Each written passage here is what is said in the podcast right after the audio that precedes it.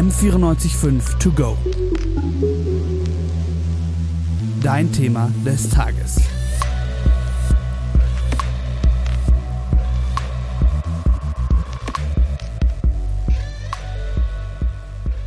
Dreiunddreißig Jahre ist es her. Da begann der große Konflikt um grüne Gentechnik. Grüne Gentechnik beschreibt die gentechnischen Verfahren in der Pflanzenzüchtung, die also vor allem in der Landwirtschaft verwendet werden können. Damals, Anfang der 90er, wurde der Konflikt nach einigen Jahren begraben. Die Forschung war noch nicht weit genug, um die Gefahren von sogenannten GVOs, gentechnisch veränderten Organismen, sicher abschätzen zu können. 2018 wurde das Thema wieder etwas ausgegraben. Damals hatte der Europäische Gerichtshof geurteilt, dass auch neuere biologische Methoden, die seit den 90ern erforscht wurden, zu dieser konventionellen Gentechnik zählen und damit weiterhin in der EU verboten bleiben. Vor wenigen Wochen hat der Diskurs allerdings wieder von neuem begonnen. Anlass eine Studie der EU-Kommission, die auf die Chancen der neuen Gentechnik verweist und sie in Zukunft leichter zulassen möchte. Sie wird dort als wichtiger Beitrag zur Ernährungssicherheit in der EU bezeichnet. Die neuen Methoden, zusammengefasst im Begriff Genome Editing, unterscheiden sich zur konventionellen Gentechnik vor allem in einer Sache. Sie verändern Organismen nur insoweit, wie es auch in der Natur durch zum Beispiel Punktmutationen durch Sonneneinstrahlung vorkommen könnte. Berühmtestes Beispiel ist dafür die Genschere CRISPR-Cas, die 2020 mit dem Nobelpreis für Chemie ausgezeichnet wurde.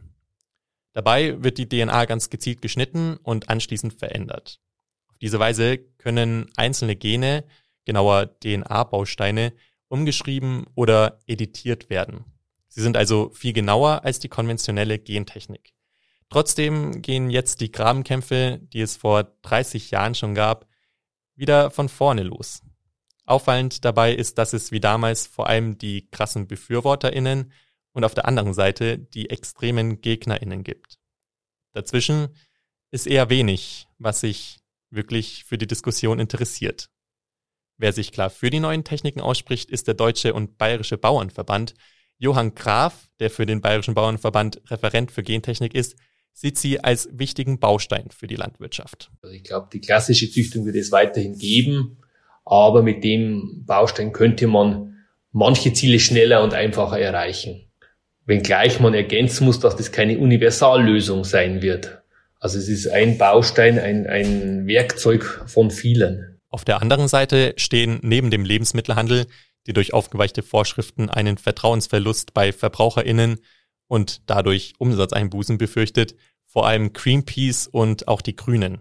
Ihre größte Kritik oder Angst ist, dass durch die Nutzung von GVO statt weniger eher mehr Herbizide und Insektizide, also Pestizide gegen Wildkräuter und Insekten, genutzt würden.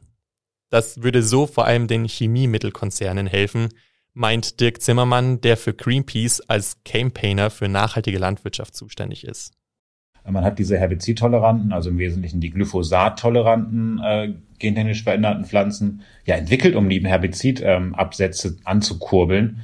Und Monsanto hat damals halt den ähm, Landwirten zu verstehen gegeben, ihr könnt euch nur auf unser Saatgut verlassen, wenn ihr gleichzeitig auch unser Herbizid, also das äh, berühmt-berüchtigte Roundup kauft. Genau die Einsparung dieser Pflanzenschutzmittel ist für die Landwirtschaft ein großes Problem. Sie steht vor der großen Aufgabe, sich selbst nachhaltiger zu gestalten. Das ist ohne Hilfe aber nicht erreichbar. 50 Prozent Pflanzenschutzmitteleinsparung. Also das muss ja irgendwie, das muss ja irgendwie erreicht werden. Also der Pflanzenschutz wird ja deshalb angewandt, weil er notwendig ist. Es wird ja nicht so, dass man einfach aus Lust am, am Pflanzenschutz das macht oder so, sondern es ist ja notwendig. Und wenn man solche Ziele erreichen will, werden wir viele Instrumente brauchen. Und es könnte ein Instrument sein, wenn Pflanzen einfach gesünder sind. Auf der anderen Seite gilt es auch, die Pflanzen an ein sich veränderndes und immer trockener werdendes Klima zu passen. Mit der Gentechnik sollte es möglich sein, Pflanzen zu schaffen, die gegen diese Hitze resistent sind und sich an das neue Klima anpassen oder mit weniger Wasser auskommen. Dirk Zimmermann ist in der Sache aber nicht so optimistisch. Das ist ja eine der, eines der großen Versprechen, was die Gentechnik in den vergangenen 30 Jahren nicht ähm, hat befriedigen können, äh, stresstolerantere Pflanzen ähm, anzubieten, was auch völlig logisch ist für mich, weil das einfach eine viel zu komplexe Eigenschaft ist. Und gerade da sind agrarökologische Methoden ganz, ganz stark im Vorteil. Wichtig sei laut ihm vor allem, dass nicht nur die bisherige Biolandwirtschaft gefördert, sondern mehr auf innovativere Methoden wie Mischkulturen gesetzt wird. Allgemein lässt sich dieses Thema Nachhaltigkeit in der Landwirtschaft aber nicht so einfach lösen. Aber das ist nochmal ein anderer Diskurs. Selbst wenn die neuen Methoden zugelassen werden sollten, stehen aber noch weitere Probleme bevor. Ein großer Gesichtspunkt ist das Patentrecht. Verteilt man Patente auf verschiedene gentechnische Verfahren, würden vor allem große Konzerne, die sich die Forschung leisten können, und große Landwirtschaftsbetriebe profitieren. Die verschiedenen Methoden könnten sich nur ein kleiner Teil der Züchter leisten. Deshalb ist die Sache auch für Johann Graf wichtig. Also das muss man auf jeden Fall beachten, dass das nicht unter das Patentrecht fällt, weil eigentlich wäre ja der Vorteil dieser Technologien, dass sie günstig und einfach sind und die kleinen und mittelständischen Züchter nutzen können. Und das ist das, was wir brauchen. Auch hier gibt es aber wieder natürlich eine andere Seite, die durch Patentrechte Innovationsanreize für die Konzerne sieht. Man merkt, es ist schwierig, all diese verschiedenen Diskussionspunkte und Meinungen zusammenzuführen. Um trotzdem mehr Klarheit zu gewinnen, auch in der Frage, wie weit die Forschung mittlerweile ist und ob die Befürchtungen von Greenpeace berechtigt sind, habe ich mit dem Wissenschaftler Dr. Stefan Clemens geredet. Er ist Professor für Pflanzenphysiologie an der Universität Bayreuth. Aus dem Gespräch hörte jetzt einen Ausschnitt. Herr Clemens, erstmal grundsätzlich. Sind Sie der Meinung, es wäre gut, die neue Gentechnik in der Pflanzenzüchtung zuzulassen? Ja, davon bin ich äh, zutiefst überzeugt und nicht nur ich, sondern das ist äh, die Überzeugung wirklich der Wissenschaft in Deutschland wie auch in Europa. Diese Entscheidung der EU geht jetzt auch darauf zurück, dass sich ja auch technologisch eine Menge getan hat in den letzten Jahren, also die sogenannte Genomeditierung. Äh, das äh, sind Veränderungen technologischer Art, die eben viele Fragen auch nochmal ganz neu stellen. Zum Beispiel ist bei diesen Techniken äh, gar nicht unbedingt irgendeine Veränderung der einer Pflanze zum Beispiel zu erzielen, die nicht auch natürlich auftreten würde. Und es werden gar keine Gene übertragen. Äh, von daher ist es ganz, ganz wichtig, dass man hier zu einer Neubewertung kommt. Jetzt muss sich in der Landwirtschaft ja auf jeden Fall was ändern, damit sie nachhaltiger werden kann. Wäre mit Gentechnik das, ich sag mal, Problem der Landwirtschaft gelöst?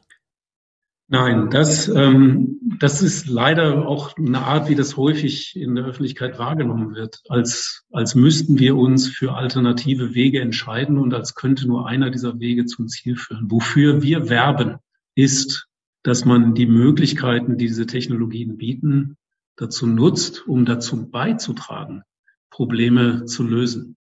Zum Beispiel Greenpeace behauptet, das große Ziel dieser grünen Gentechnik nämlich die Verwendung von Pestiziden zu verhindern, hat sich nicht so wirklich erfüllt, sondern eher das Gegenteil ist der Fall und der Pestizidverbrauch steigt eher. Ist da was dran? Äh, die Feststellung, dass mehr Pestizide eingesetzt werden, ist falsch. Äh, das Gegenteil ist der Fall. Das ist durch viele Studien belegt worden. Wir haben also durch, also zum Beispiel im Baumwollanbau äh, werden sehr viel weniger Pestizide eingesetzt, wenn diese Baumwollpflanzen sich selber gegen Fraßfeinde wehren, dadurch, dass sie das sogenannte PT-Toxin bilden, das man auch für die biologische Schädlingsbekämpfung einsetzt. Ähm, für mich hat Greenpeace, muss ich sagen, auch die moralische Autorität schon lange verloren, weil die haben so etwas wie den Golden Rice zum Beispiel wirklich mit allen Mitteln bekämpft und in meinen Augen vor allen Dingen auch um ihren eigenen Interessen zu nutzen. Vor ein paar Jahren haben sich über 100 Nobelpreisträger in einem offenen Brief an Greenpeace gewandt, endlich den Widerstand gegen den Golden Rice aufzugeben. Äh, das ist aber trotzdem nicht passiert, weil der, der Widerstand gegen den Golden Rice Greenpeace nutzt. Und ich würde mich freuen, wenn häufiger mal auch über diese Interessenlagen nachgedacht wird. Also ich, ich habe sehr viel ähm, Sympathie für viele Anliegen, die Greenpeace ansonsten vertritt. Aber in diesem Feld haben sie sich einfach fürchterlich verrannt äh, genauso wie sie die Grünen sich dort fürchterlich verrannt haben. Und ich, wir hoffen immer noch drauf, äh, dass es da auch irgendwann mal eine Einsicht äh, gibt. Ein weiterer wichtiger Punkt ist ja das Patentrecht. Wie sollte man dort handeln, beziehungsweise wie kann verhindert werden, dass nur wenige große Konzerne von dieser neuen Gentechnik profitieren? Ja, hier gibt es mehrere Möglichkeiten. Patente sind eine Realität, ähm, die auch die einen selber vielleicht manchmal auch quälen kann, die aber trotzdem wichtig sind. Ich meine, diese Diskussion machen wir auch gerade bei den Impfstoffen mit. Wir müssen eben auch Innovationsanreize setzen. Dazu sind Patente wichtig. Also ich weiß von allen, auch den kleinen Züchtungsbetrieben, die es in Deutschland, in Europa gibt. All diese Pflanzenzüchter würden sehr gerne die Genomeditierung nutzen, weil es ihre Möglichkeiten, neue Sorten zu entwickeln, einfach enorm erweitern würde. Es würde einfach das, was sie immer schon machen, um eine weitere Facette erweitern. Und die würden dann auch natürlich damit umgehen, dass sie möglicherweise an jemand anders etwas zahlen müssen. Okay, wenn wir zum Abschluss noch in die Zukunft schauen, was ist Ihre Prognose? Wie geht die ganze Sache jetzt in den nächsten Monaten weiter?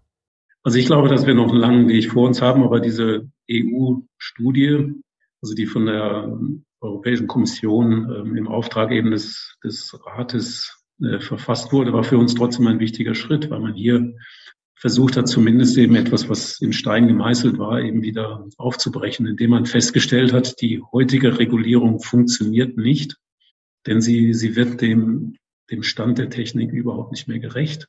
Und es wurde anerkannt, dass man mit Genomeditierung eben auch beitragen kann zu einer nachhaltigeren Landwirtschaft. Äh, worauf wir jetzt erstmal hoffen, ist nur, dass eben eine echte Debatte in Gang kommt. Und wie gesagt, hier wieder das Stichwort Evidenzbasierung. Das ist unser großer Wunsch, aber wir sind darauf eingestellt, dass es noch ein langer Weg wird. Nur hoffen wir in der Wissenschaft eben darauf, dass dieser Weg zumindest wieder neu gegangen wird und dass auch die Kräfte gestärkt werden.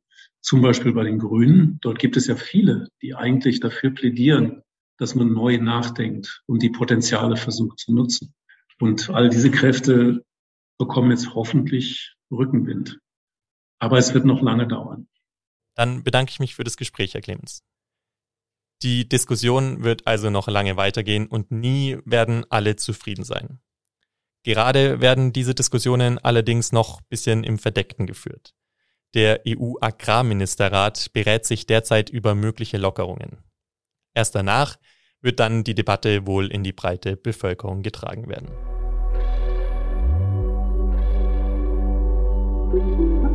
M945 to go.